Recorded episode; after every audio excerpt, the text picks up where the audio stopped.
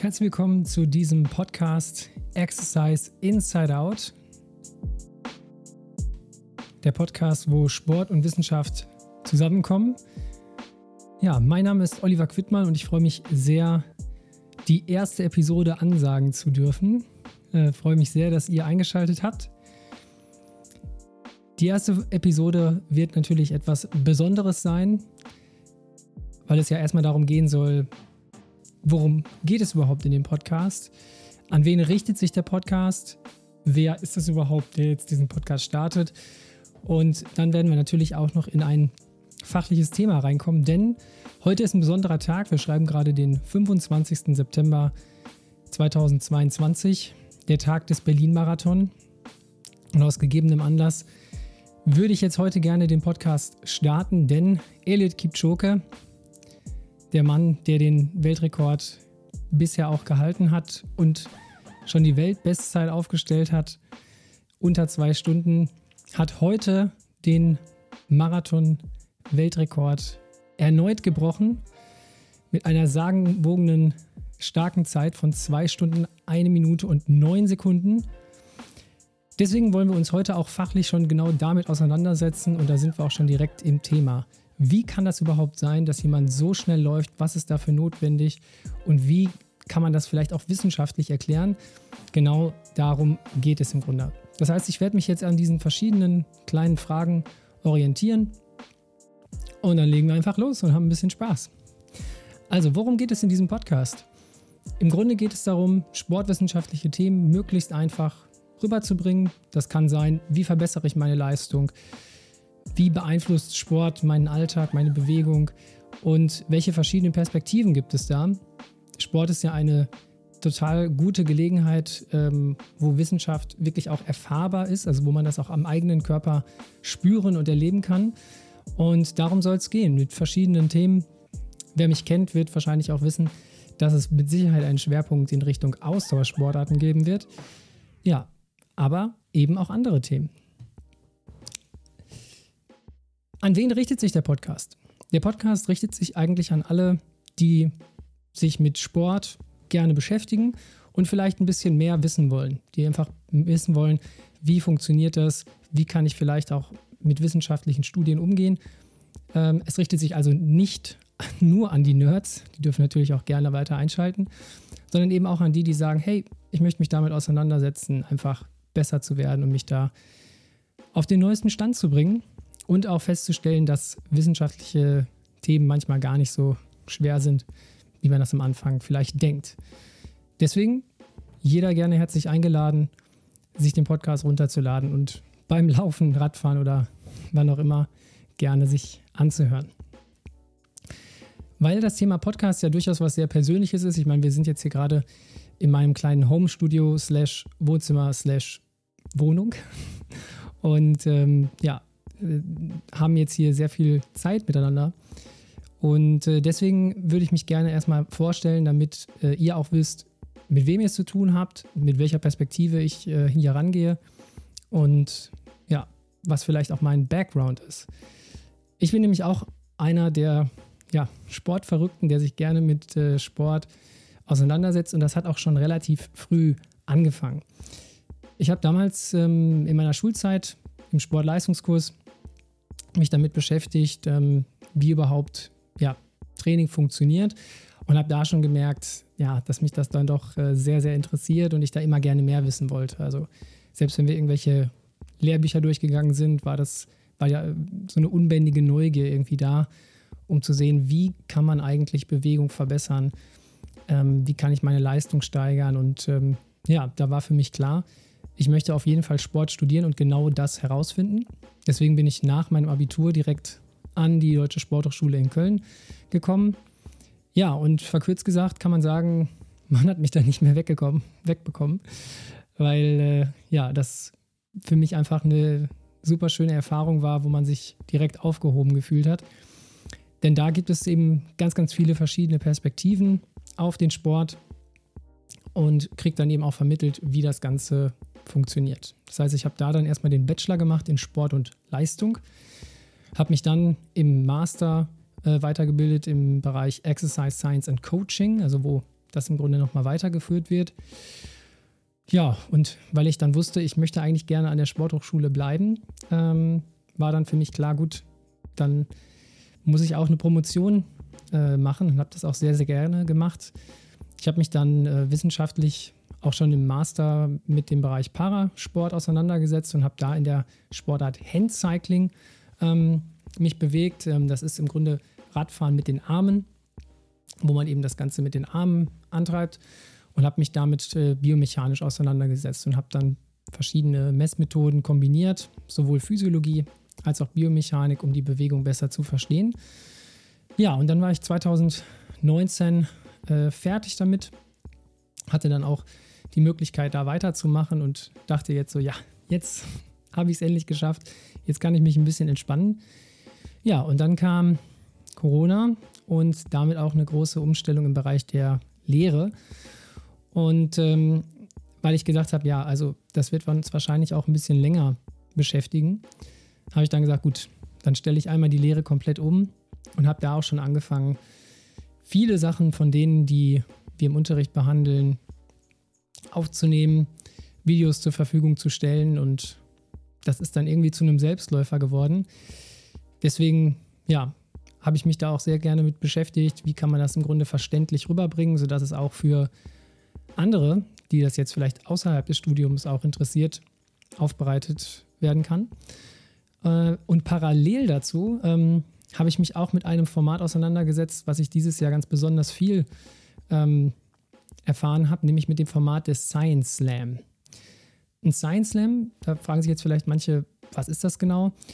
Ein Science Slam bedeutet, dass man innerhalb von zehn Minuten seine eigene Forschung möglichst verständlich, aber auch unterhaltsam rüberbringt. Und das mit verschiedenen Methoden. Man kann ein Experiment auf der Bühne machen, man kann was rappen, man kann ja, sich äh, da eine interessante Strategie überlegen, wie man das äh, macht, kann auch das Ganze tanzen. Und ähm, das habe ich dieses Jahr mehrfach gemacht. Und da habe ich auch so festgestellt, dass doch viele sich eigentlich für diese Thematik interessieren, auch wenn sie nicht Sport studieren. Und das hat mich irgendwie ja, fasziniert, das äh, einfach mal machen zu können, mit den Leuten in den Austausch zu kommen. Und weil ich mich und meine Freundin sich auch für Musik interessiere und äh, ja, man da gerne ähm, auch langfristig gesehen weitermachen möchte, äh, habe ich jetzt in den letzten Wochen mich äh, damit beschäftigt, hier so ein kleines Home-Studio einzurichten mit Kameras, verschiedenen Mikros und so weiter. Ich habe auch schon lange nicht mehr meine Kontoauszüge gecheckt. Da warte ich lieber nochmal mit. ja, aber ähm, jetzt, wo ich das Equipment habe, ist dann doch äh, der Wunsch groß geworden, jetzt mal endlich loszulegen. Und deswegen sind wir jetzt quasi hier. Und ihr hört euch jetzt hier den ersten Podcast an. Generell ist es so, dass die Folgen meistens auf Deutsch äh, gemacht werden. Das heißt, es wird auch Gäste geben, die aus der Praxis erzählen, aus Athletensicht, aus wissenschaftlicher Sicht. Aber mir ist vor allen Dingen wichtig, dass eben diese, diese Kombination aus Praxis und, und Wissenschaft und dass die sich eben annähert, dass es da nicht so eine Zweiteilung gibt. Deswegen werde ich da auch versuchen, darauf zu achten, zu eine große, also eine gute, ausgewogene Mischung zu haben aus Wissenschaft, Praxis, um das möglichst schnell und schön darzustellen. Okay, damit wären wir mit den vorbereitenden Worten eigentlich schon ähm, am Ende. Das heißt, wir kommen jetzt mal zu dem eigentlichen Thema. Kipchoge ist heute Marathon-Weltrekordzeit gelaufen. Er hat äh, das Ganze unfassbar gut gemacht und ähm, damit die Zuhörerinnen und Zuhörer jetzt so eine Idee bekommen, ja, wie das Ganze im Grunde ähm, abgelaufen ist und wie sich das Ganze angehört hat im Zielbereich, würde ich jetzt mal einen kurzen Ausschnitt aus dem tatsächlichen Zieleinlauf geben mit einem äh, Audiokommentar. Ist auf jeden Fall eine schöne Erfahrung. Achtung.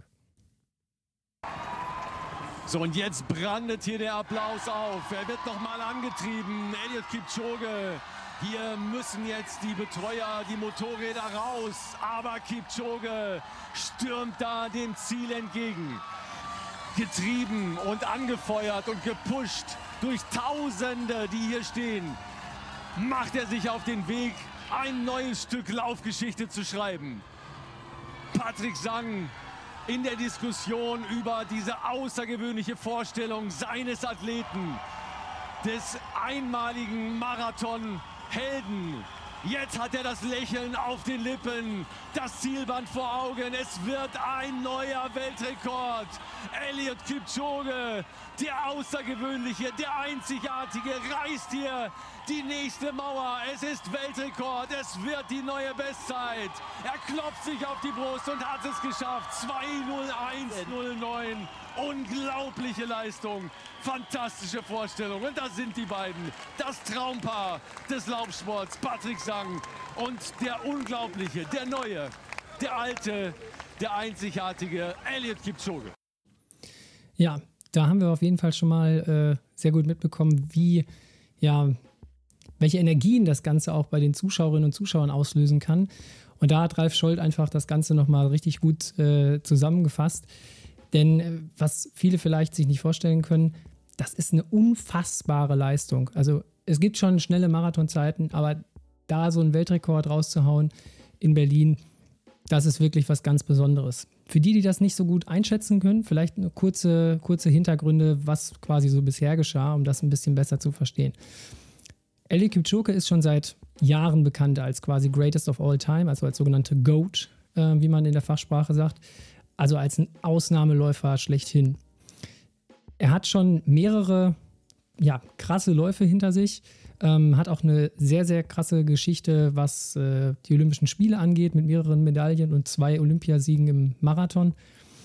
Er hat äh, also auf vielen verschiedenen Distanzen sich schon extrem gut bewegt. Da gab es auch ohne Ende Studien, unter anderem von Andrew Jones von der Exeter University, die sich damit auseinandergesetzt haben.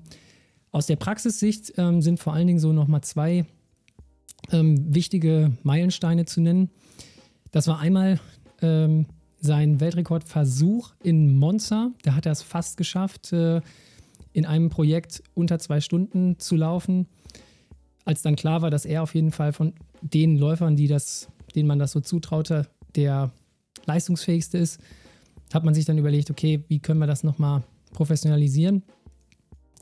Auf dem Weg dahin hat er dann 2018 den Weltrekord in Berlin aufgestellt und hat den jetzt quasi nochmal um 30 Sekunden, und zwar genau 30 Sekunden, äh, unterboten. Ähm, interessanterweise in dem Jahr, wo er die Weltbestzeit gelaufen ist, also 2019, ähm, da ist er, also das gilt nicht offiziell als Weltrekord, weil er das ja in einem Wettkampf gelaufen ist, der auf ihn zugeschnitten war. Und ähm, das war eben in Wien im Oktober 2019, wo er halt 20 Sekunden unter zwei Stunden geblieben ist. Unfassbares Event. Und das ist für mich immer das absolute Paradebeispiel, wo sich Wissenschaft und ja, Praxis wirklich perfekt ergänzt haben. Ja, also da haben sich wirklich mehrere Wissenschaftlerinnen und Wissenschaftler auseinandergesetzt. Wie muss das Ganze gestaltet werden? Wie muss das gepaced werden? Wie kann man die Leute, die ihn da jetzt begleiten, am besten aufstellen mit Windkanal? Wie muss er sich verpflegen? Welche, also es wurden auch MeteorologInnen zusammengesucht, um zu überlegen, wie kann ich das Ganze auch noch von den, von den Bedingungen her möglichst gut machen. Welchen Radius muss ich laufen? Also es wurde sich im Grunde um jede Kleinigkeit in diesem System Gedanken gemacht, was letztendlich dazu geführt hat, dass er sogar unter zwei Stunden das geschafft hat.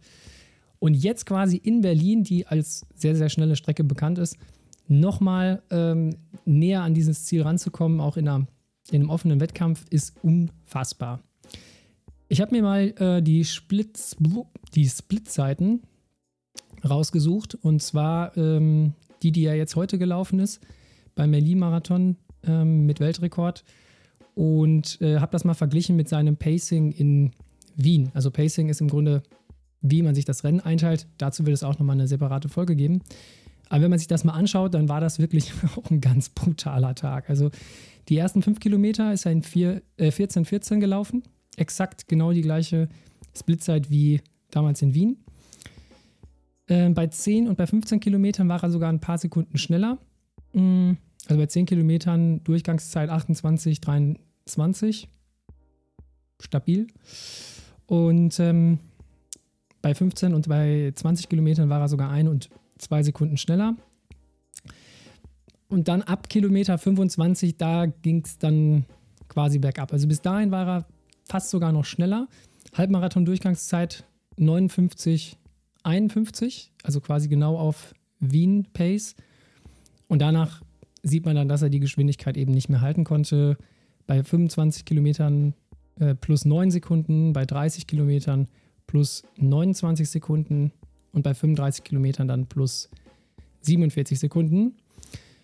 So viel zu den Zahlen. Ähm, das heißt, er hat jetzt letztendlich zwei Stunden, eine Minute, neun Sekunden gebraucht, was aber immer noch unfassbar krass ist. Und damit sind wir eigentlich schon nach dem langen Prolog beim eigentlichen Thema. Das eigentliche Thema der heutigen Folge ist, wie kann das eigentlich sein? Was brauchen eigentlich solche SpitzenläuferInnen, um solche Zeiten zu absolvieren? Und da wollen wir jetzt mal ein bisschen reingucken und schauen, was sagt da die Wissenschaft? Wo ist gerade so der Stand? Wie hat sich das Ganze eigentlich entwickelt? Ich fange da immer ganz gerne an mit einer Publikation aus meinem Geburtsjahr 1991, wo Michael Joyner sich äh, das Ganze mal angeschaut hat und anhand eines äh, physiologischen Profils mal versucht hat auszurechnen, ja, wie schnell kann man eigentlich theoretisch so einen Marathon laufen. Und da hat er sich eben drei Parameter rausgesucht, um das daran zu erklären. Diese Parameter sind einmal die maximale Sauerstoffaufnahme. VO2 Max abgekürzt. Was kann man sich darunter vorstellen? Die maximale Sauerstoffaufnahme bedeutet, wie viel Sauerstoff schafft mein Körper aufzunehmen innerhalb einer gewissen Zeit. Meistens wird das angegeben in Milliliter pro Minute und dann nochmal pro Kilogramm Körpergewicht. Da gibt es dann auch unterschiedliche Einteilungen. Ja, also wenn ich beispielsweise dann jetzt mal in Zahlen denke, nur dass man sich mal was vorstellen kann. Ich sag mal so im absoluten Breitensportbereich, da gibt es natürlich auch nochmal Unterschiede zwischen Männern und Frauen und nach unterschiedlichen Altersgruppen, aber dass man sich mal so das Ganze vorstellen kann. Absolute Elite-Leute, so wie zum Beispiel Eliud Kipchoge, die weisen so Werte auf von 80, 90 vielleicht sogar. Ähm, das sind somit die höchsten Werte, die man so jemals gemessen hat. Also das ist schon wirklich ein Brett. So ambitionierte Leistungssportler, die ja vielleicht so auf nationaler Ebene unterwegs sind, die sind dann schon so vielleicht so in den 70ern. Leute, die jetzt einfach so ambitioniert trainieren, Werte in den 60ern. Und so im breiten sportlichen Bereich haben wir dann Werte um die 40, 50 so um den Dreh. Für Leute, die das jetzt im Ausdauersport machen.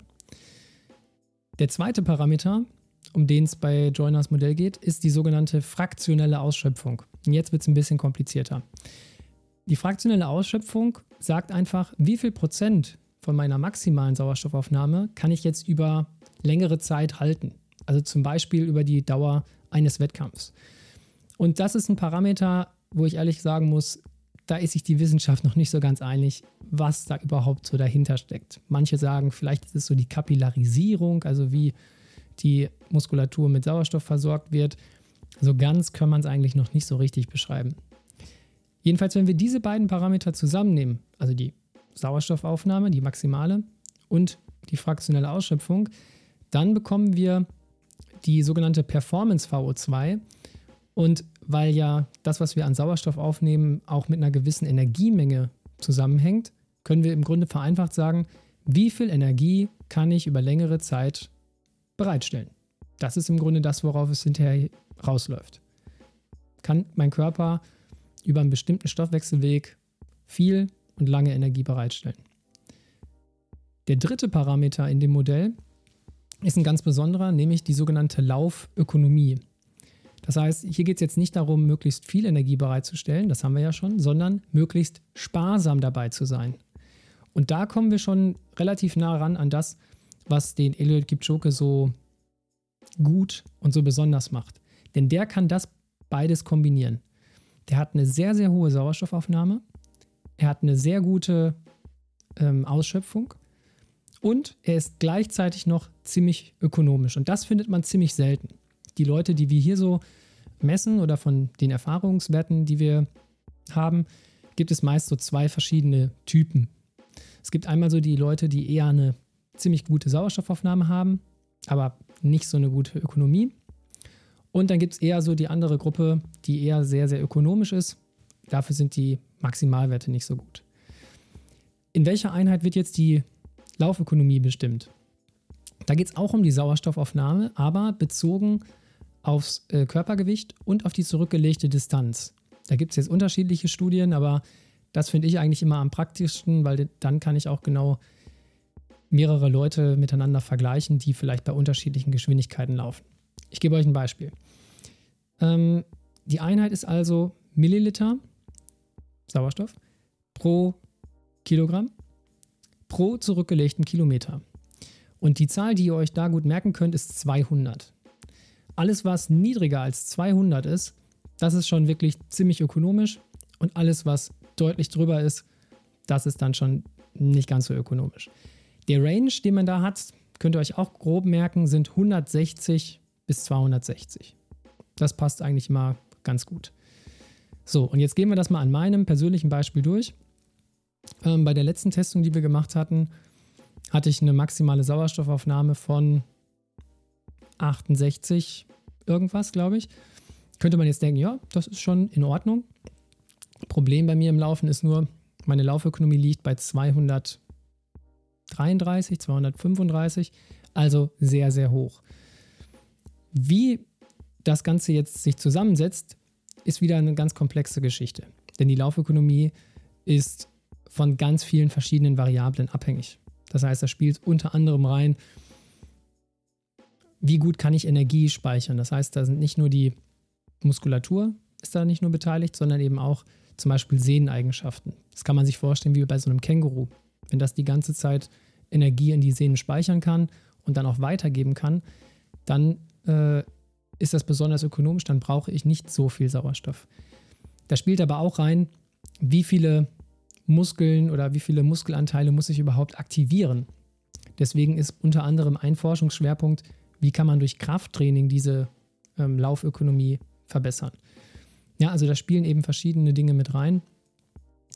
Während also die maximale Sauerstoffaufnahme und die Laufökonomie in den vergangenen Jahren und Jahrzehnten schon relativ gut erforscht sind, ist gerade was diese fraktionelle Ausschöpfung ähm, angeht, ist es eher mau. Also da weiß man leider noch nicht ganz so viel.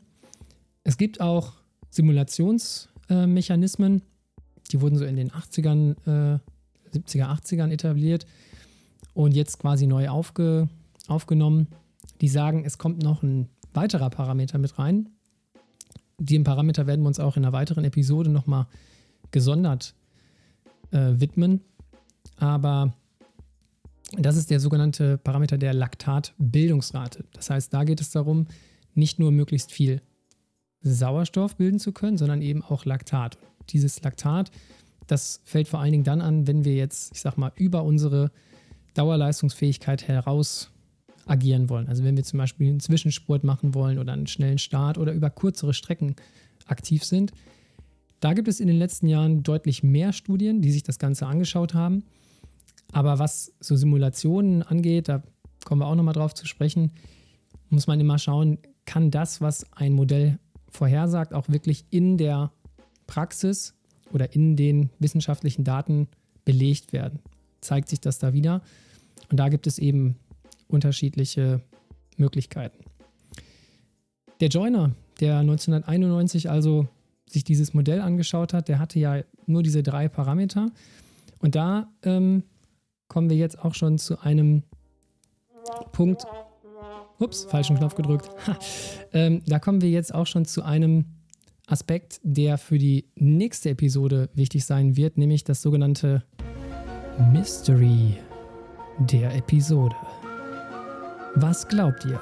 Was hat Joyner 1991 für die Marathon, potenzielle Marathon-Bestzeit ausgerechnet? Das könnt ihr einfach mal äh, in die Kommentare schreiben. Und ähm, die Person, die da am nächsten dran ist, die bekommt Ruhm und Ehre und wird in der nächsten Episode erwähnt. Jetzt haben wir so viel über verschiedene Parameter gesprochen, maximale Sauerstoffaufnahme, Dauerleistungsfähigkeit, fraktionelle Ausschöpfung, Laufökonomie. Jetzt kann man sich fragen, wie komme ich denn an diese ganzen Daten?